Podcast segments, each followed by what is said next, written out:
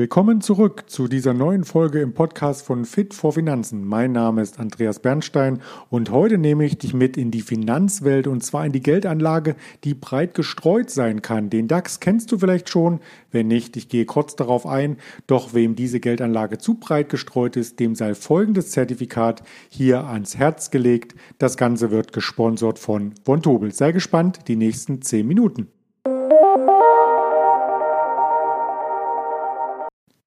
In der Finanzwelt wird häufig vom DAX gesprochen. Dieser wird mit X geschrieben, nicht wie das Tier mit CH und ist der größte deutsche repräsentative Aktienindex.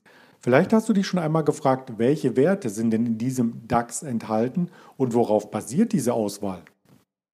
Der DAX wird auch als DAX 30 umschrieben und umfasst somit 30 Titel von deutschen Aktiengesellschaften. Er wurde von der Arbeitsgemeinschaft der deutschen Wertpapierbörsen, der Frankfurter Wertpapierbörse und der Börsenzeitung entwickelt und bildet seit dem Jahr 1988 mit dem Start bei 1000 Indexpunkten die Wertentwicklung dieser 30 großen Unternehmen in Deutschland ab. Neben verschiedenen Kriterien wie dem Wert des Unternehmens, dem Handelsvolumen an der Börse und mehreren weiteren Vorschriften der deutschen Börse wird diese Mischung der größten Unternehmen aus Deutschland einmal im Quartal neu geprüft. Vergleichbar mit der Bundesliga, in der zum Saisonende Aufsteiger und Absteiger für eine Neuausrichtung sorgen, sind es am deutschen Aktienmarkt eben der Index DAX für die 30 größten Unternehmen, gefolgt vom MDAX und dem SDAX oder auch dem TechDAX als Technologiebarometer. Weil der DAX jedoch der bekannteste Aktienindex aus Deutschland ist, wird er häufig als das Marktbarometer der Börse angesehen. Immerhin spiegelt er einen Gesamtunternehmenswert von einer Billion Euro wider, das sind 1000 Milliarden.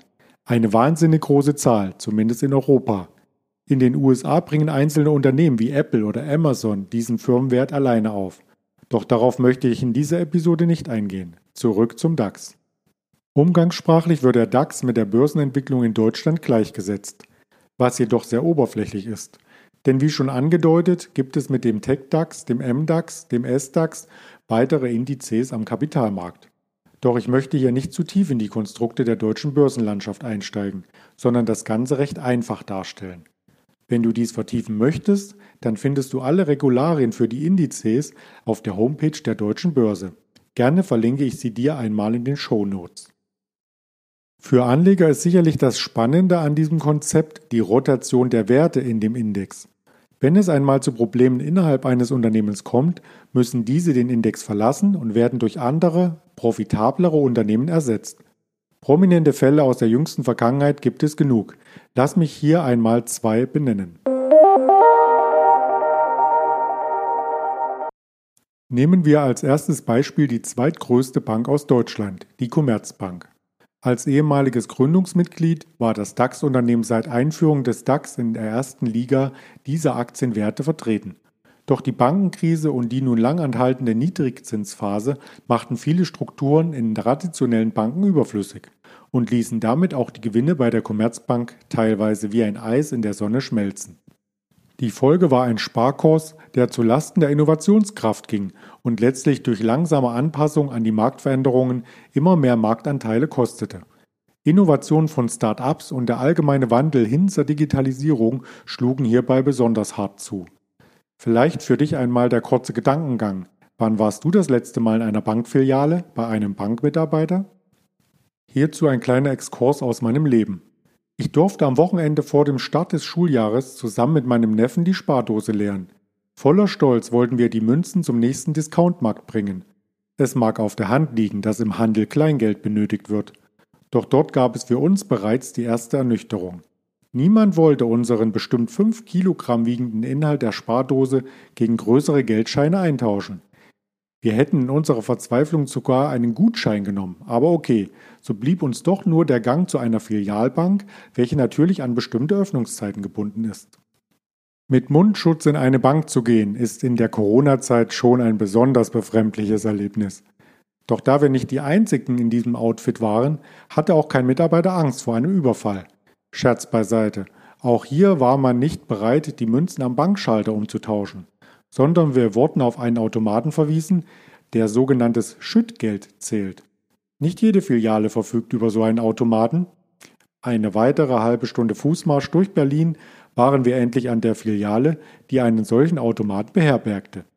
Etwa zwölfmal mussten wir die Restbeträge, welche nicht mitgezählt wurden, erneut oben in den Automaten füllen und hielten das Klappergeräusch der Münzen irgendwann nicht mehr aus. Zum Glück hatte ich dort noch ein Konto, so dass der Geldbetrag gleich gut geschrieben werden konnte. Andernfalls wären Gebühren für den Umtausch des Geldes entstanden. Keine Sorge, ich habe das Geld nicht behalten und meinem Neffen zudem auf ein Eis eingeladen. Immerhin war er die ganze Zeit tapfer bei der Sache. Randnotiz: 5 Kilogramm entsprechen 2174 Stück an 1 Cent Münzen oder knapp 22 Euro. So mühsam kann Sparen auf der einen Seite und das Eintauschen auf der anderen Seite sein. Zurück zum Thema des heutigen Podcasts. Die Commerzbank unterhält eine Menge Filialen, deren Betreibung, wie auch bei anderen Banken oder Sparkassen, extrem teuer ist. Ohne hinreichende Erträge auf der anderen Seite überwiegen hier am Ende des Geschäftsjahres hohe Kosten. Die Attraktivität der Aktien am Markt sinkt mit dem Gewinn der Gesellschaft und mit ihr nicht nur der Aktienkurs, sondern auch der gesamte Unternehmenswert. Letztlich musste die Commerzbank sogar den DAX verlassen. Mit meiner Geschichte zum Münzumtausch hatte sie doch nichts zu tun, ich schwöre.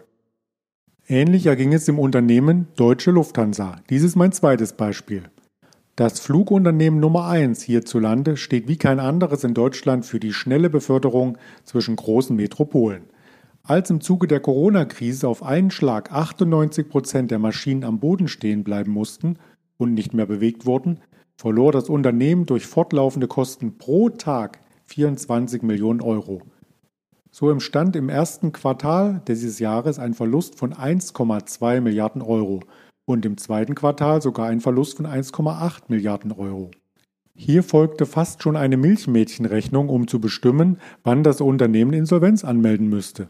Doch Fluglinien sind systemrelevant und so brachten sich der deutsche Staat und auch die EU mit entsprechenden Hilfsgeldern ein, um das Unternehmen vor dem Konkurs zu retten. Ob das Ganze wirtschaftlich und ökonomisch Sinn macht, klären wir gerne an anderer Stelle. Dem Aktienkurs half dies erst einmal wenig und so ereilte dem Unternehmen ein ähnliches Schicksal wie der Commerzbank in Bezug auf die Teilnahme im DAX-Index. Aktienkurs fällt, folglich fällt der Unternehmenswert und man ist nicht mehr unter den größten deutschen Unternehmen. Auf Wiedersehen DAX-Notierung nach 32 Jahren. Die sind nur zwei Unternehmen oder zwei Beispiele, die sich gerade in diesem Jahr ereignet haben. In Summe hatten diese für einen DAX-Anleger, der mit seinem Investment wie eingangs beschrieben an 30 Unternehmen beteiligt ist, nur einen kleinen Verlust bedeutet, da sich das Risiko bei einem Indexkauf auf alle 30 Werte aufteilt. Die breite Streuung schützt somit vor solch außergewöhnlichen Ereignissen bei einzelnen Unternehmen.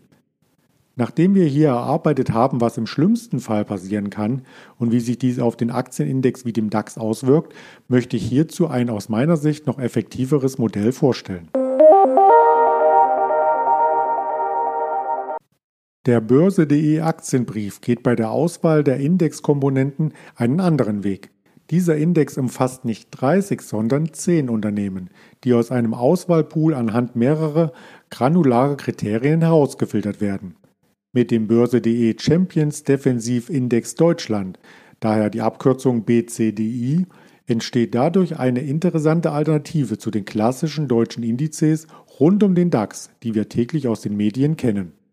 Entsprechende Erfahrungen aus einem vergleichbaren US-Produkt, dem Defensiv Champions, kommen hier direkt zum Tragen und können nun auf den deutschen Markt übertragen werden. Das Konzept beinhaltet die Auswahl der Titel auf Basis der Anlagequalität, anstatt nach Marktkapitalisierung. Dabei vergibt das zugrunde liegende Auswahlmodell den Status Champion unter den größten Titeln Deutschlands nur, wenn diese Aktien anhand von Kennzahlen der Performance-Analyse an oberster Stelle stehen. Um diesen Status eines Börse.de Champions zu erreichen, müssen die Aktien insgesamt vier Kriterien erfüllen. Erstens wird das Mittel der jährlichen Kursentwicklung der letzten zehn Jahre betrachtet, um sicherzustellen, dass die Aktien bei rückblickender Betrachtung eine konstant gute Wertentwicklung aufgewiesen haben. Zweitens wird die Gewinnkonsistenz betrachtet, welche die Wahrscheinlichkeit angibt, dass Investoren beim Kauf und Verkauf einer bestimmten Aktie einen Gewinn erzielen konnten. Drittens wird die Verlustquote analysiert. Dabei handelt es sich um einen Indikator, bei dem die Wahrscheinlichkeit eines Kursverlustes mit dem gewichteten Durchschnittsverlust verglichen wird. Und viertens wird das Risiko-Ertragsverhältnis untersucht. Die jeweiligen Unternehmen müssen zudem mindestens zehn Jahre an einer regulierten Börse in Deutschland notiert und mindestens drei Monate als Champion klassifiziert sein. Eine Gewichtung und damit Neuausrichtung erfolgt hier nicht wie beim DAX alle drei Monate, sondern halbjährlich. Hierbei wird nicht auf einzelne Segmente oder Industriezweige geschaut, sondern eine branchenübergreifende Auswahl getroffen. Dieses Vorgehen sorgt für eine konstante Streuung und die Diversifikation bei der Geldanlage. Diese Auswahl kannst du dir mit einem Zertifikat sichern und dabei auch indirekt an etwaigen Dividenden profitieren, welche als wirtschaftlicher Ertrag der einzelnen Unternehmen im Index reinvestiert werden. Wenn du mehr über Dividenden wissen willst, dann empfehle ich dir in Fit for Finanzen Podcast Folge 3, denn da sprach ich mit Lars Hartwig über Dividenden und den passiven Geldfluss. Doch zurück zum Zertifikat. Mit diesen benannten Richtlinien ist gewährleistet, dass hier nur wirtschaftlich starke Unternehmen und bekannte Marken im Fokus stehen. In der folgenden Zusammensetzung zeige ich dir die aktuellen Champions. Darunter sind sicher auch dir bekannte Marken wie Adidas oder Vielmann zu finden. Die Grafik findest du im Blog von fitforfinanzen.de. Neben Adidas war in der Startzusammensetzung des Zertifikats das Technologieunternehmen SAP enthalten, MTU Aero Jeans, Vielmann, Sartorius AG, die Hannover Rückversicherung, Symrise, Rational AG, Nemetschek und die CTS Eventim. Was natürlich sofort auffällt, ist die Gewichtung. Alle Champions sind zum Indexstart auf 10% der gesamten Anlagesumme fixiert. Dieser Wert wird zweimal jährlich beim sogenannten Rebalancing wiederhergestellt. Dies unterscheidet den Index grundlegend von rein kapitalgewichteten Indizes wie zum Beispiel dem DAX.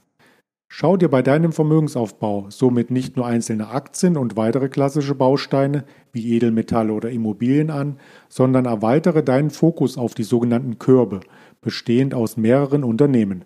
Ein Index wie der DAX oder eben das hier vorgestellte BCDI-Zertifikat von von Tobel kann eine Alternative oder zumindest eine Beimischung sein. Wie bei jeder Geldanlage ist jedoch zu beachten, an der Börse schwingt immer ein gewisses Risiko mit. Daher sollte man immer bedenken, dass die Wertentwicklung in der Vergangenheit kein zuverlässiger Indikator für die künftige Entwicklung dieser Aktien oder dieser Investments sein kann. Die Entwicklung der Aktienkurse der jeweiligen Unternehmen ist von vielen unternehmerischen, konjunkturellen und ökonomischen Einflussfaktoren abhängig, die der Anleger bei der Bildung seiner Marktmeinung zu berücksichtigen hat. Der Aktienkurs selbst kann sich auch anders entwickeln als erwartet, wodurch Verluste entstehen können. Wir haben zumindest an zwei Beispielen gehört, was geschehen kann und wie man dies in der Geldanlage entsprechend abfedern kann. Bitte beachte auch folgenden Hinweis. Diese Information ist weder eine Anlageberatung noch eine Anlagestrategie oder Anlageempfehlung, sondern Werbung. Die vollständigen Angaben zu den hierin enthaltenen Wertpapieren, insbesondere zur Struktur und zu den mit einer Investition verbundenen Risiken, sind in dem Basisprospekt nebst etwaiger Nachträge sowie den jeweiligen endgültigen Bedingungen beschrieben. Der Basisprospekt und die endgültigen Bedingungen stellen das allein verbindliche Verkaufsdokument der Wertpapiere dar.